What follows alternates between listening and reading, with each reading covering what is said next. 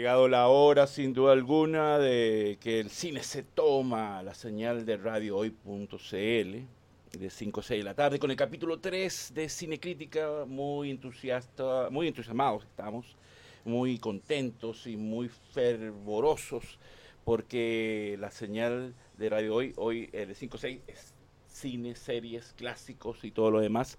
Así que muchas gracias a todas y todos que se van a sumar a, esta hora en que nos van a acompañar y espero que de alguna forma por medio del WhatsApp de la radio se puedan comunicar y opinar y dar su visión de los temas que vamos a dar esta tarde. Eh, feliz de estar nuevamente, eh, como dije, con, el capítulo 3 y bueno, muy agradecido um, y presentar antes, antes los créditos del programa, los controles nuestro querido Justin Cortés, en la dirección general de la estación, nuestro querido Dani Marilicán, y por supuesto quien está ahí, que es el, la, la persona, la comunicadora, locutora y baluarte de crítica en esta sexta temporada, camino los seis años que vamos a celebrar aquí en febrero en Radio Hoy, como es mi querida Elvira Cosa Pavés.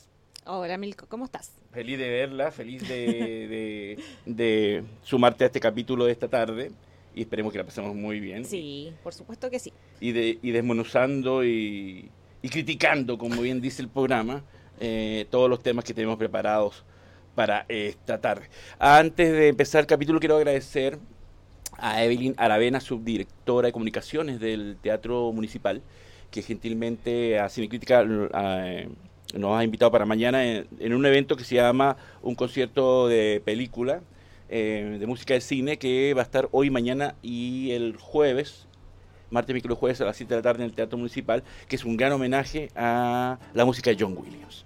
Y, Evelyn nos ha invitado para que vayamos al evento para poder eh, presenciarlo y por supuesto el próximo martes comentarlo con, con usted, mi querida Elvira en, donde nos vamos en un evento de hora y media que nos vamos a pasear de la desde la de toda la música grandiosa de John Williams que para mí va a ser por siempre el más grande eh, compositor de música de películas de la historia del cine. Yo tengo mi top 10, pero sin duda alguna el, el número uno inamovible para mí es John Williams. Desde los nueve años, cuando en el Cine Metro aquí en Santiago fui a ver Tiburón y junto a Steven Spielberg. A los nueve años. A, los nueve años. O sea, ya un buen tiempo. Un buen tiempo de vida. Usted, y para los que no, perdón que te ¿Ah? para los que no conocen a John Williams, cuéntanos qué películas, con qué películas lo podemos relacionar. Bueno, mañana va a ser, eh, por cierto, la Orquesta Filarmónica de Santiago nos va a invitar en estos tres días y mañana vamos a poder disfrutar la música de bandas sonoras tan emblemáticas como Jurassic Park, como Star Wars, como Indiana Jones, como Tiburón como Harry Potter. Wow. Eh, un grande. Es, es, el maestro, es el, número uno. Yo lo he dicho que él es uno de mis mentores, junto con Steven Spielberg. Son como mi padre y mi abuelo, y, y aunque parezca un poco exagerado, el día que estos señores se nos vayan, y si yo estar vivo, me va a dar mucha tristeza porque hace una parte de mi vida. Porque de los nueve años, estos dos caballeros me dijeron, el cine va a estar para ti hasta el último día de tu vida. mucho ya, pero qué exagerado es, pero así lo siento yo. Y hasta el día de hoy me acuerdo. Eh, eh, me acuerdo yo que em, de esa función que fui me, me llevaron mis padres. Yo no quería entrar a ver tiburón, me daba mucho miedo. Y mi papá había comprado una entrada y me dijo, no, ya compré la entrada, tenemos que entrar. Y de ahí se lo agradezco a mi padre, que en paz descanse, el hecho que a partir de esa película, el cine hoy en día, eh, como dice el maestro Spielberg, la mejor terapia que puede haber hoy en día para uno, o sea, yo adapté la frase, es el cine. No hay mejor terapia que el cine, y sin duda alguna estoy de acuerdo con el maestro. Así que eh, muchas gracias al Teatro Municipal, a Evelyn Aravena, porque mañana vamos a estar eh, viendo el evento, cubriéndolo, y el próximo martes vamos a tener imágenes de este concierto homenaje a John Williams, que eh, si usted, mi querida Elvira, me ve un poco emocionado y llorando, lagrimoso, es porque me emociona la música de John Williams. No, yo ahí me hago la loquilla nomás, miro para otro lado mientras te paso pañuelitos. Me paso pañuelitos.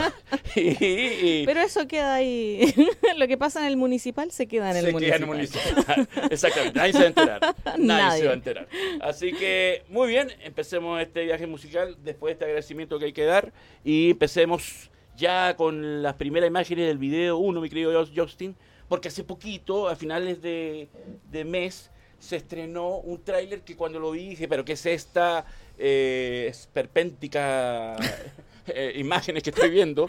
Y me refiero a, este lanzamiento que se va a estrenar en julio de este año, como es la película de Barbie. Barbie. Eh, y a usted le pregunto, mi querida Elvira, usted que es una, una de, tiempos eh, mozos, usted ha tenido y ha vivido y disfrutado de las muñecas de Barbie, ¿verdad? Sí. Sí, yo tenía tenía pocas, no, pero tenía pocas Barbies. Pero tenía unas cuantas. Sí, porque en ese, en ese tiempo eran muy caras las Barbie. Ah, sí. Sí. Ah, y cuando vi estas imágenes, utilizando, eh, desvirtuando 2001 y sea el espacio del maestro Kubrick, y no sé qué, para mí es una falta de respeto, esta obra maestra, utilizar eh, esto como una humorada y, y quedé perplejo. A mí no me gustó esta publicidad de la película porque utiliza niños, niñas pequeñas jugando a ser mamá, están con sus cochecitos, jugando a tomar el té. Y se supone que evolucionan, claro, ahí rompe la muñeca, evoluciona hacia la muñeca Barbie, que en realidad no es un bebé como vemos que salió por el aire. es una mujer empoderada, pudiente, porque Barbie eh, eh, es todo. Barbie es doctora, profesora, astronauta, eh, zoóloga, científica, no, no sé qué, azafata, todas las profesiones.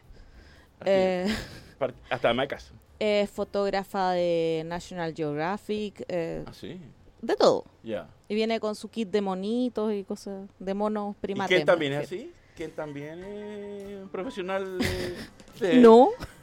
¿Quién es, eh, es Ken? Eh, Ken? Ken es Ken y brilla por sí mismo. no necesita profesión. Ya. Eh, no me gustó esa publicidad por eso, porque siento que le estamos quitando la niñez a muchísimos niños a través de los medios de comunicación, de la, eh, de la del tipo de vida que le estamos mostrando. Y no, no, por eso no me gustó. No sé si la película será así o no. Mira, pero eh, tengo entendido que la directora es feminista. Feminista, que es una directora que no me gusta porque es muy panfletaria eh, Me encanta esa palabra. Es muy panfletaria, casada con la industria y como la industria quiere adoctrinarnos y yo soy libre pensador y no quiero que me adoctrine, eh, por mucho que respeto Hollywood. Y me parece que ella hizo una versión de Mujercitas que cuando la fui a ver quedé aterrado porque era un discurso feminista en un cine lleno de mujeres. Las mujeres casi se paran a aplaudir y fue uno de los pocos que no aplaudí porque era, era un colgorio. Pero desvirtuó completamente la novela de Luis Fletcher. Luis Fletcher eh, Luis Alcott, me parece. Algo, perdón, Luis Scott. Y con un discurso ya panfletario del, feminismo. Entonces, eh, me, parece que no es necesario. Y esta señora quiere ahora vendernos la, la, la pomada que Barbie es eh, una mujer ponderada, pero veo que le copió un poco a, Encantada en la historia, porque ella cuenta a Barbie que vive en un mundo de Barbilandia, y en Barbilandia, y después va al mundo real. Y, Encantada es así. Ah, sí. Que está un mundo de fantasía y pasa un mundo real. Suerte que Encantada es un encanto de película, es muy agradable, pero aquí, eh, y aparte que eh, eh, Ryan Gosling como Ken ha sido muy criticado porque los fans dicen que no se parece a, a Ken, sino que se parece a Pablo Mármol de los Picapiedras. Sí, bastante. Es por el bronceado más que nada. ¿Sí? sí, por el bronceado y el pelo hacia el lado, es Pablo Mármol con unos kilos menos, digamos, después del gimnasio. Exactamente, ahí salieron imágenes de... Eh, eh, es tanto eh, lo que se sintió mal la esposa de Ryan Gosling, Eva Méndez, una actriz latina que fue a cuanto matinal estadounidense a defender la imagen de su marido como diciendo, no, si él está trabajando, que está entregando todo su talento para crear un buen Ken porque está, ella misma le fue a prestar ropa porque es una crónica de una muerte anunciada. Lo que. Y lamento mucho por Margot. ¿Es para ti Margot Robbie la Barbie indicada o ya has buscado otra actriz? La verdad, yo creo que sí. No, no creo, es que no creo que se necesite mucho para hacer ese papel. En realidad, yo creo que cualquier actriz lo, puede hacer bien. Yo que fuera, hubiera sido director, porque antes de morir algún día en mi vida tengo que hacer una película, aunque sea, va a ser la peor de todas, pero voy a hacer una película. eh, yo no había escogido estrellas, hubiera buscado actores desconocidos, de buena facha, talentosos, pero para que no se desvirtúe, eh, no se desvirtúe la, el- la atención, porque ahora todo el mundo está pendiente de cómo va a ser Margot Robbie como Barbie, y no enfocarse en la película como tal, es mi Sí. visión.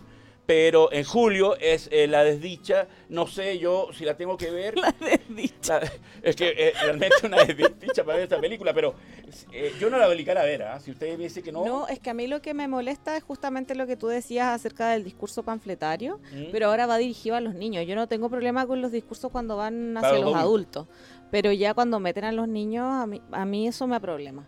Y quiero pasar un avisito para las madres que nos pueden estar escuchando, madres de niñas pequeñas. Hay una muñeca que se llama Lamily, que es eh, una. La lanzó una empresa que compite con Barbie, pero es una muñeca tipo Barbie, así de este tamaño, unos 30 centímetros, con eh, relaciones del cuerpo humano eh, normales. O sea, la muñeca se ve un poquito gordita al lado de Barbie Ah, porque está en unas dimensiones que son reales. Le, le caben los órganos vitales en el cuerpo, etcétera. Y viene con un set de eh, stickers de calcomanías con estrías, tatuajes lunares, pecas, celulitis. Y tiene un pololo que es activista de Greenpeace. ¡Oh, qué buena! sí, pues. Me gustó eso. ¡Qué bien! Así que yo lo O sea, es una recomiendo. to- es totalmente. totalmente anti-Barbie. Le puedes poner cicatrices, todo lo que Es más quieras. real. Sí, es más real y mi hermana me la trajo en un viaje a Nueva York que hizo. Eh, así que, buen dato, muchas gracias. Sí, se llama La Mili. La Mili. Y eh, bueno, eh, esa película se estrena en julio en Estados Unidos. Supongo que aquí en Latinoamérica también se va a estrenar. No la voy a obligar a verla, pero No, si me invitan favor. a ver la función de prensa voy a tener que ir. Eh, a mi desdicha, debo decir. Lamento mucho por, por Margot Robbie, ¿ah? porque ha, ha tenido muchos fracasos seguidos. Ahí tenemos a La Mili. Eh, ¿Esa es la Mili? Claro, la Mili tiene sus dimensiones Ah, sí, mira, es más real. similares al cuerpo humano, porque se hizo un estudio hace muchos años, hace como 10 años, que lo- los órganos vitales no cabían en el cuerpo de Barbie, si fuese un ser humano real. Ah, ah, ah, Y además medía como 3 metros y, y dos de esos 3 metros eran piernas. Es bien monstruosa. Barbie, sí, si la llevamos a la vida real. En cambio, la Emily, claro, pues tiene las dimensiones de un ser humano normal. Mm. Eh, Y viene con zapatillas, no con tacos. Ah, mira. Muy bien, así que vamos esta, esta, esta, eh, y lo- por eso digo, lamento por- mucho por Margot Robbie, que con esta película es la actriz mejor pagada de la industria, le han pagado una millonada, y cuando subieron imagen de la película, ella como que se sintió muy mal y como que estaba asustada de la reacción de la gente. Eh, pero lamento por ella porque la película que se estrenar y que vamos a hablar luego, Babylon, eh, fue un fracaso taquilla. Amsterdam, que es otra película también que venía antes, también fue un fracaso taquilla. Harley Quinn también fue un fracaso. Y entonces, lamentablemente, es como que un pájaro de mal agüero el hoy en día llevar a Margot Robbie al proyecto, Sí. porque es un fracaso. Ahora, en esas rarezas de la industria, capaz que esta hace un éxito taquilla y... y En rompa. una de esas, sí. Uno nunca deja de sorprenderse con Hollywood. Exactamente, y ahí vamos a ver la, la campaña mediática que va a hacer eh, la productora para tal vez salvar el proyecto. Así que muy bien, eh, eso es Barbie, esperémoslo, este es un teaser, es como un pre, un preview, un pre adelanto, todavía no es el trailer oficial. Eh, Ryan Gosling debe ser que necesita, no puede pagar el colegio de los niños, la, a la señora le sale muy caro la peluquería, porque para haber aceptado ese rol, no sé, ¿ah? yo respeto a Ryan Gosling, pero aquí como que se va a costar un costalazo feo. A mí se me cayó del pedestal en que lo tenía, Sí. la verdad. Eh, no sé. Nunca esperé que fuera él. Yo pensé cualquier otro actor, pero Ryan Gosling, que ha tenido unas películas muy buenas. Bueno, tú me dices que él ya había hecho una película de la muñeca. Sí, él ya tiene experiencia con muñecas. Eh, Lars Lars y y- La chica real se llama. Ah, es Película un- independiente, creo. Sí, no, es una película muy linda. eh, es de un tipo que es tímido patológico que se enamora de una muñeca sexual. Pero no, no de manera sexual, sino que la viste, dice que está en silla de ruedas, la lleva a pasear por el pueblo. Vive en un pueblo muy pequeño, entonces la doctora lo evalúa eh, y le pide al pueblo su ayuda para que le sigan la corriente. Entonces la hacen voluntaria del hospital de niños, un montón de cosas y así se desarrolla la película muy linda. Pero esto no, No, se compara con la película. Claramente el cheque fue muy jugoso, así como Margot Sí. Robbie le pagaron mucho dinero, a él también claramente, pero después fue muy bochornoso, como comenté anteriormente, que la esposa de él, la actriz también, Eva Méndez, salió a los programas a defenderlo, porque fue tan lapidario las críticas, sobre todo con él, Sí. que salió a prestarle ropa. Pero bueno, esperemos qué pasa con esto. Eh, la directora a mí no me da mucha confianza. Debo reconocer que Greta Gerwig conmigo no, no, No va. no hay amistad con ella. Y más que, que nos va a meter ese plan, panfleto a mí y tú, como dices, a los niños sobre todo, lo encuentro peligroso. Pero muy bien, seguimos con el, el video 2, mi, el video 2, mi querido Justin, porque el- eh, les recomiendo el Festival de Cine de la Universidad Católica que se está efectuando eh, durante todo el mes de enero con entrada gratuita. Y vamos a comentar un documental que vimos el, a sala llena el sábado y por esa razón me interesaba, eh, que es Moonage Dream, Daydream, Daydream. que es del gran director, realizador de documentales Brett Morgan, el mismo que hizo el documental de Kurt Cobain, un, un, un- ¿cómo se llama? Eh, Este, el Infierno, o algo así, ya me acuerdo el nombre. Eh, y ahora nos regala un documental maravilloso, que salimos fascinados, sobre la vida de David Bowie. Dígame sus impresiones, porque la vi muy emocionado ese, ese día sábado, la vi muy contenta, muy entusiasmada después de ver a este gran artista eh, con este homenaje hermoso de esta película. ¿Qué pasó ahí con...? Esta es una película simplemente maravillosa.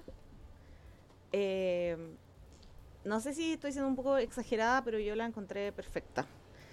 Es un documental sobre la vida eh, artística de David Bowie desde sus inicios hasta que él ya nos deja. Em, yo creo que es una película que eh, David Bowie hubiera ¿Disfrutado? Disfrutado y hubiera aprobado. ¿Él estaba Sí. contento con el resultado, tú crees? Yo creo que sí, porque es una película que no habla sobre él como persona o como hombre, habla de él como artista, de cómo va mutando con los años hasta convertirse en una estrella negra. y yo traje mi propio homenaje. Ahí tiene su homenaje hoy. porque tiene ahí la portada del disco mi- Black Star, del disco póstumo. Es así, tal cual. Eh, hay que decir que Elvira es una gran fans. Eh, incluso aquí podemos ver el tatuaje que se hizo. Tengo un tatuaje en, en honor a David Bowie y a su obra. Es un parche de la NASA donde está escrito el nombre de- del mayor Tom.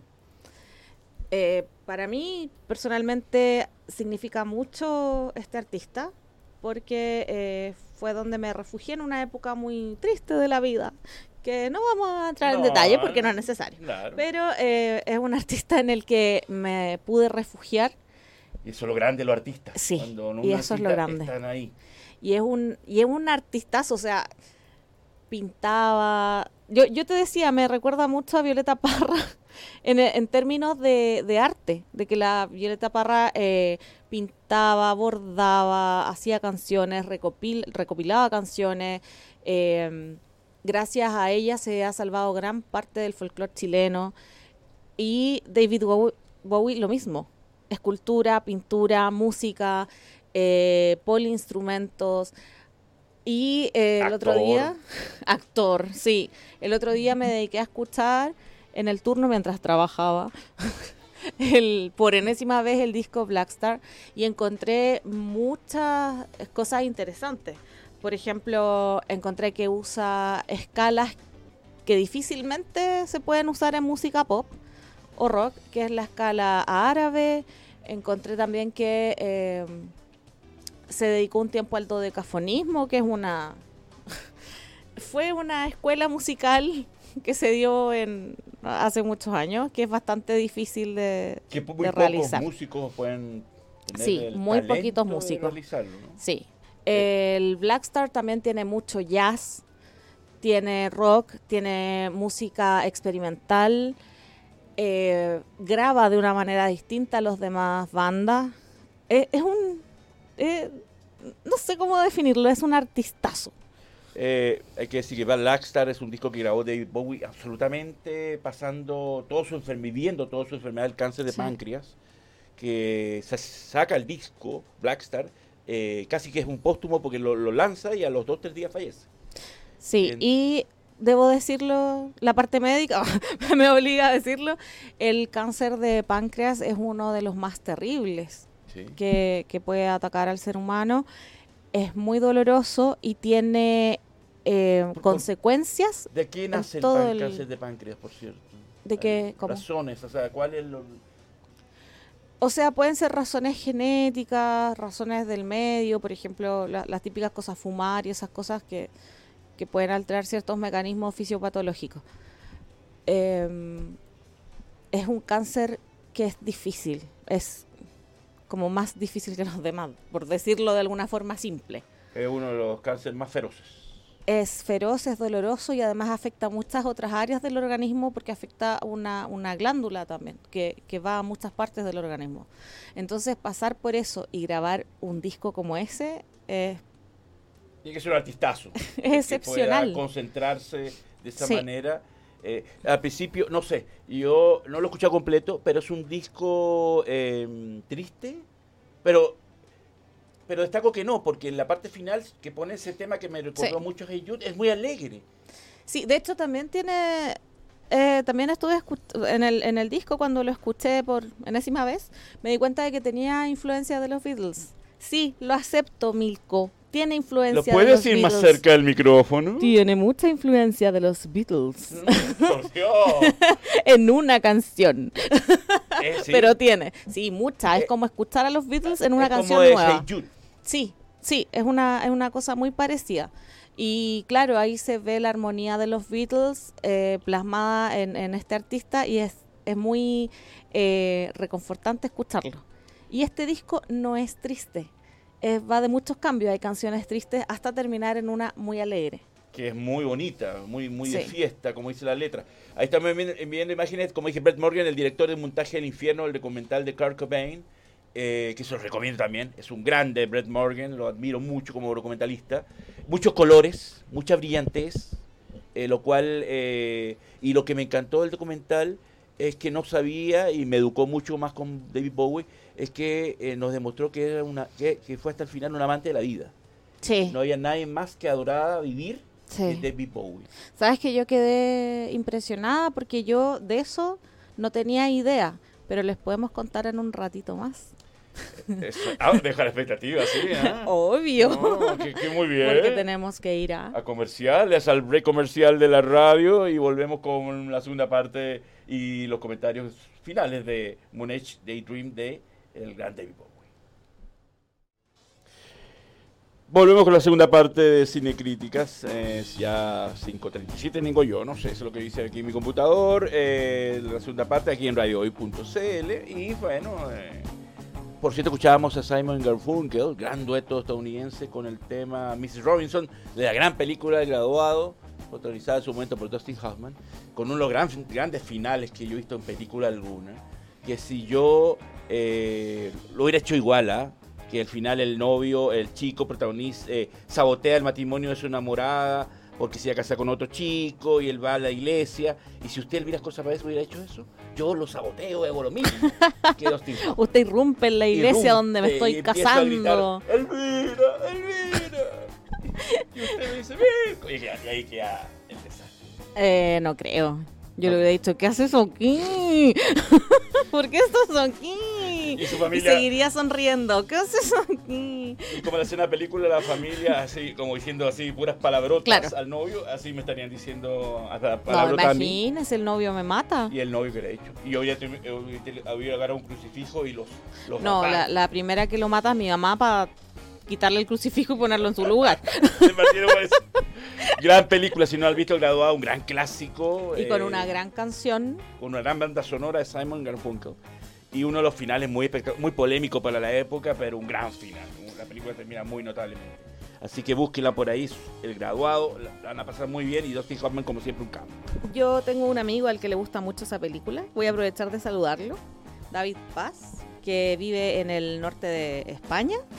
Su padre acaba de recibir un galardón eh, por aporte a la cultura. Eh, sí, así que le mando todas mis felicidades, mis parabienes. Creo que se llama parabens. O sea, se Parabéns. dice Ah, parabens. Eh, en- ¿Es catalán? no, arriba, eh, gallego. No, ya. Arriba, me refiero al norte. Eh, Es que para la información de eh, los españoles que nos puedan estar escuchando o de cualquier europeo, como Chile es largo y angosto, uno dice arriba hacia el norte y Ya. abajo hacia el sur. es solo eso. Eh, mis parabéns a este amigo mío, que hemos sido amigos por años. Así que eso, tiene todo mi cariño y un gran abrazo a todo Galicia en realidad. Está exactamente, así que felicitaciones por el logro cultural del papá.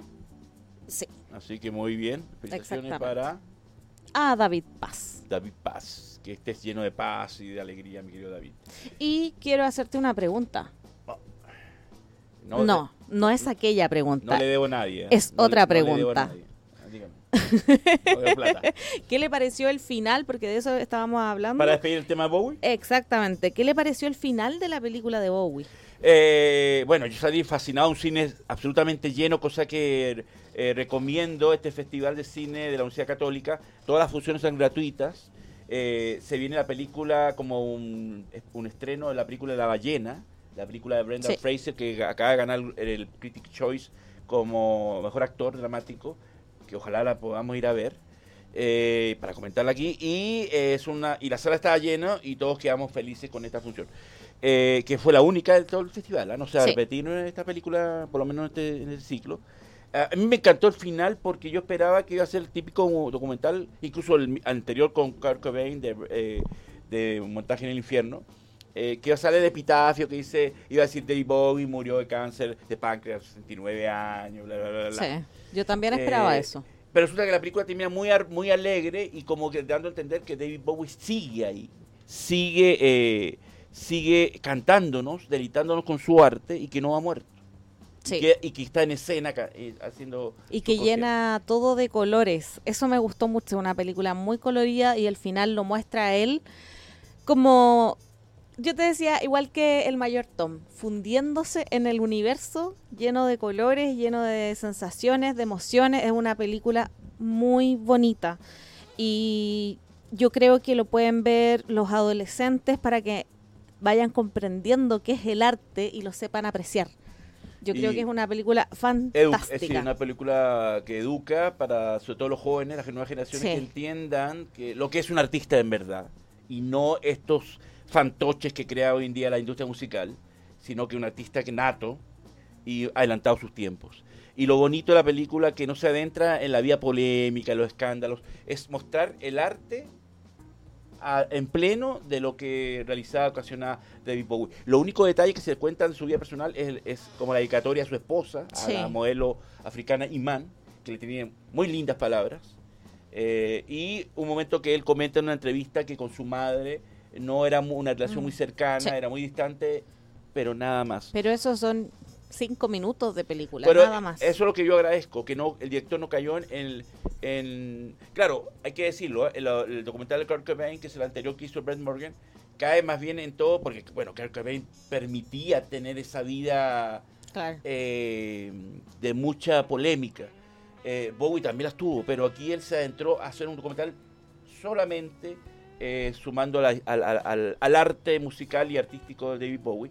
Eh, y por lo tanto, eh, para los que crean que van a ver una polémica eh, o polémicas, no.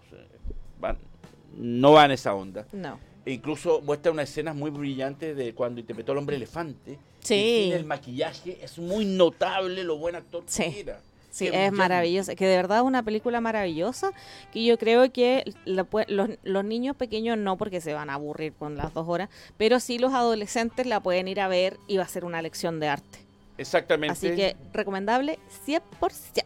100% recomendable como es Moon Age Daydream. De ¿Qué más, ¿Qué más tiene recomendable por ahí? No, ahora vamos con una polémica. Vamos a hacer Ah, un pero- versus. pero vamos a hacer un ¿cómo versus.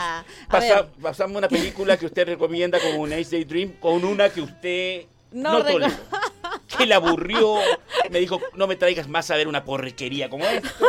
Yo dije eso. Eh, no, pero lo estoy inventando. Ay, muy bien. Es Lo que parecen mis palabras, entonces Claro. solo quería asegurarme. Eh, eh, no, esto eh, es así, un invento mío, un invento mío. ya, pero ¿qué, me diste ¿qué entender con- película es? con tus miradas que era, que era así. Sácame así que mi querido yo. Vamos con video 3, porque le voy a hablar del menú. Ah, Esta no. pe- ¿Ves? ¿Ves? El menú. No, pero Esta no. película que cuenta un- cómo una joven pareja viaja a una exclusiva isla para degustar el menú de un chef mundialmente aclamado. Sin embargo, el chef ha introducido un ingrediente secreto que sorprenderá a los comensales. ¿Qué pasó eh, con esta película? Aparece Anna Taylor-Joy, aparece Nicholas Hoult, que es un, actor que a usted le encanta mucho, que lo adora, que lo admira. eh, y Ralph Fiennes, que ya, empiezo, dispara usted, dispara yo. Dispara usted. Ya. Es una película que eh, no es considerada una obra maestra porque está lejos de serlo, pero me gustó. Exacto. Me entretuvo, tiene una buena fotografía en parte, una buena banda sonora, pero por qué decir en parte y después lo aplicar. Eh, y Ralph Fiennes que hace un villano que a mí me gustó mucho, me convenció. Igual la actriz asiática que era como la, la, segunda a bordo de este restaurante, esta que estamos viendo ahí, era maléfica, era maligna.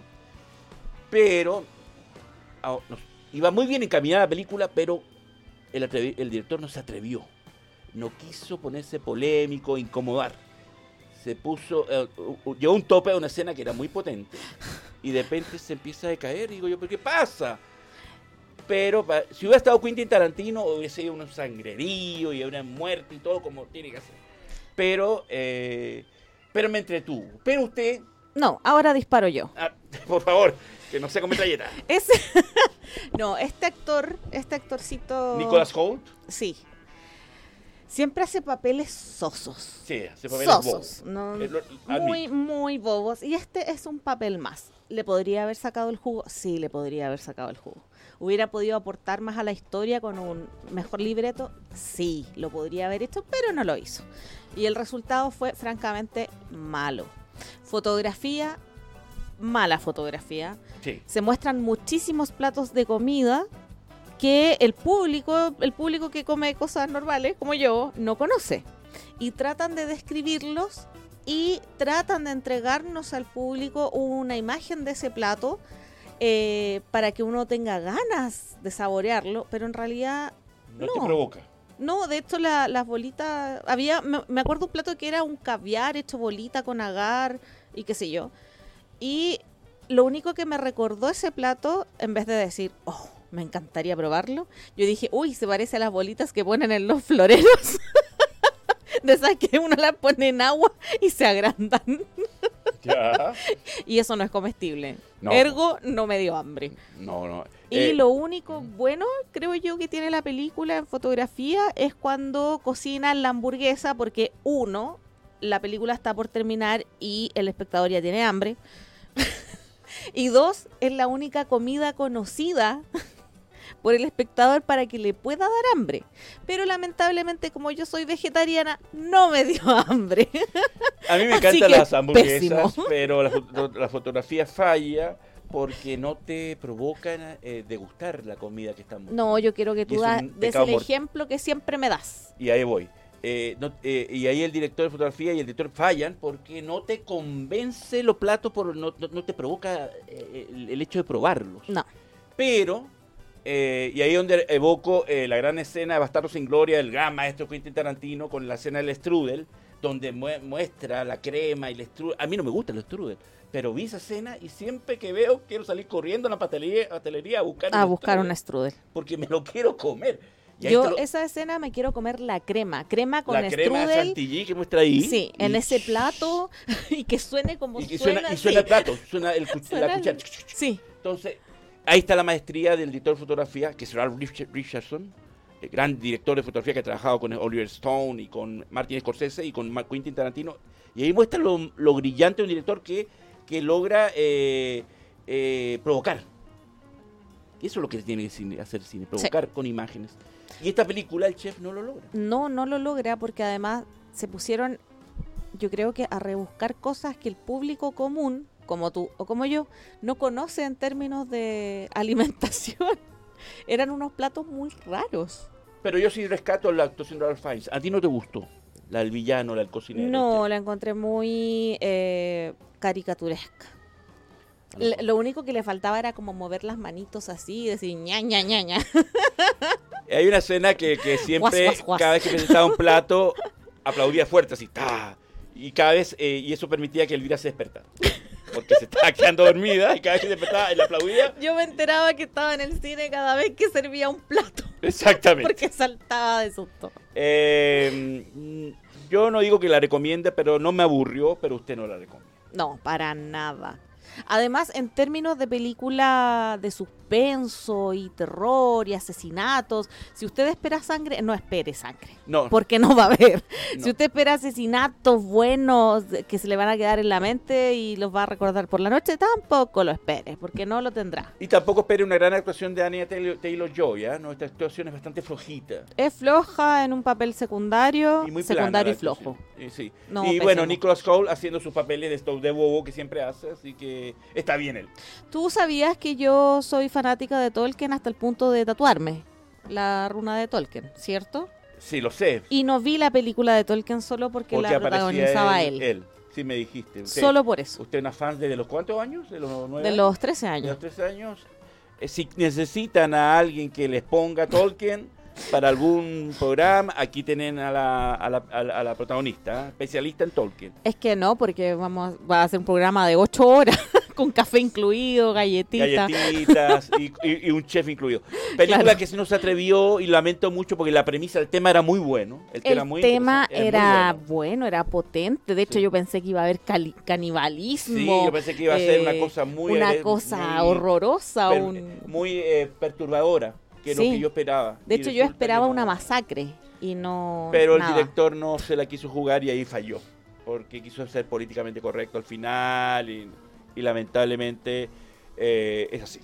Eh, vamos ahora, ahora con una sección suya que se llama, ¿cómo que se llama? ¿Qué diablos tengo que ver? eh, puedo ver ¿Qué en- diablos veo en Netflix ahora? Exactamente. así Usted, llama. ¿Qué Señor, diablos? señora problemada, que no sabe qué ver en Netflix, yo le cuento qué es lo que tiene que ver. Exacto, sí, me quiero yo estimado con el video 5 porque en Netflix hay una película dirigida por Sebastián Lelio, que es un director chileno, el mismo director de La Mujer Fantástica, protagonizada por Florence Pugh, una actriz de 27 años, muy joven, muy talentosa que me encanta, británica, y que se llama El Prodigio. Sí. Cuéntenos esta historia de una enfermera, que una colega suya. Sí, es mi colega, pero esta colega tuvo la dicha de ser formada por Florence Nightingale en la guerra de Crimea de 1853. Muy Ahora bien. sí. Eh, esta enfermera es llamada a un pueblo donde hay una niña y está aconteciendo un prodigio. Ya. Una niña que se alimenta solamente de eh, las palabras y el espíritu de Ah, Dios. yo no podría hacer eso. No, Milko. No podría hacer eso. Yo podría decir puras palabras. Eh, y ella va a investigar qué pasa y a esta asociación de hombres que, que veíamos en pantalla, un le tiene que dar tribunal, la... ¿no? La-. Un tribunal así. Exacto, tiene que darle las explicaciones de qué es lo que está pasando con esta niña. Si de verdad está viviendo de la palabra y el espíritu de Dios o es la familia que está haciendo un fraude. Yo no quiero hacer spoiler, No es necesario, por favor. Así que me gustó esta película porque, uno, lo más importante ¿Cuál sería? es que sale el romance entre un periodista y una enfermera. Pero, y eso me toca personalmente. ¿está basado en hechos reales? ¿Tan cercano es? ¿Qué tiene el imán los periodistas con las enfermeras? Por No Dios, sé. ¿qué pasa? Pero eh, tiene su... Bueno, Su eso. Ya.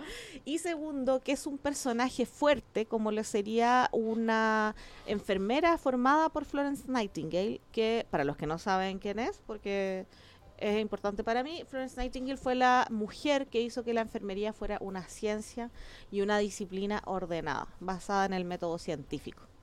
Entonces, esta mujer de carácter muy fuerte, muy decidida, se desmarca de los prejuicios, se desmarca de los prejuicios de la iglesia y de la población civil en busca de la verdad.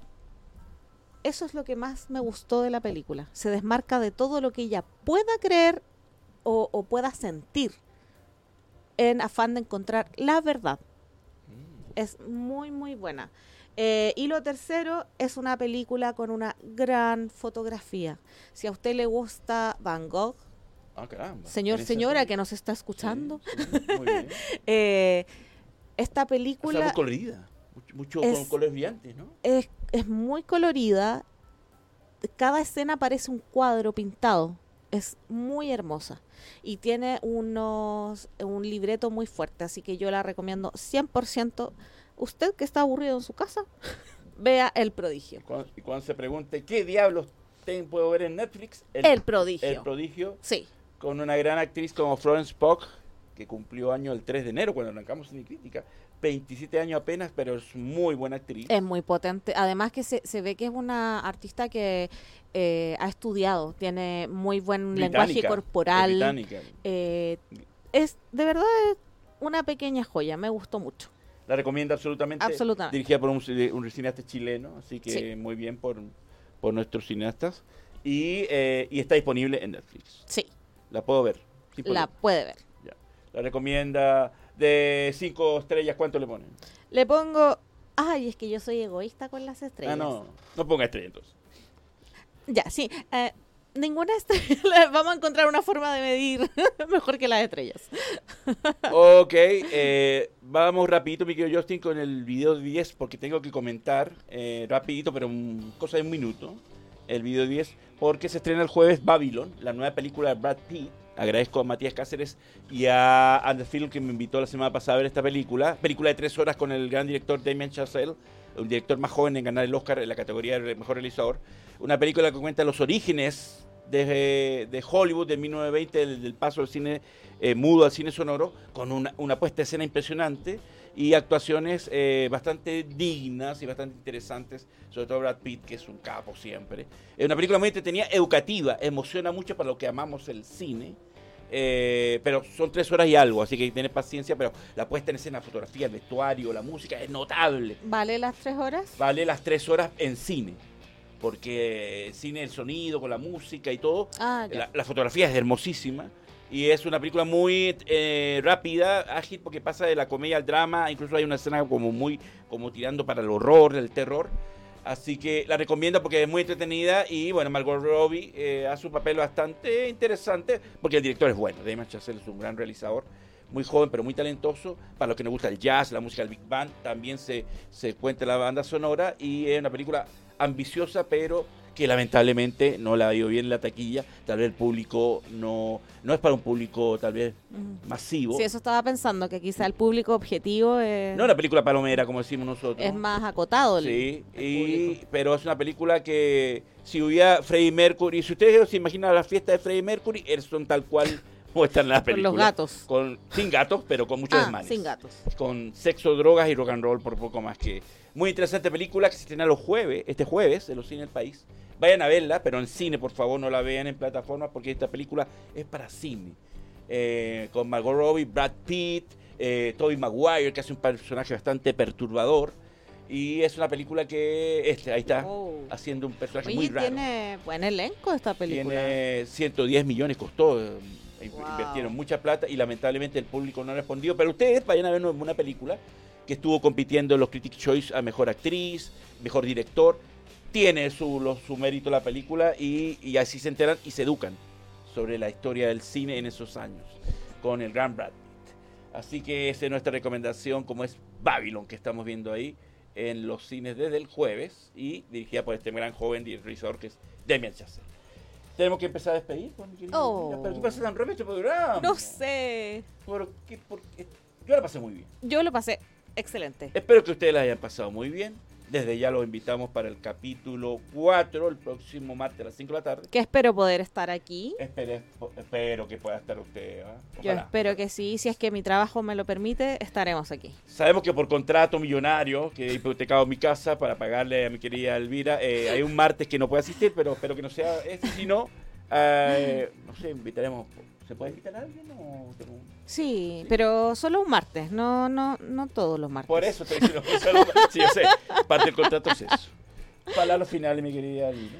Eh, muchos saludos a todos quienes nos escuchan, a todos quienes nos ven. El otro día mis amigos del trabajo pusieron el programa, la grabación del programa, y me dijeron, Elvira, si estás diciendo que estás contenta, avísale a tu cara que estás contenta.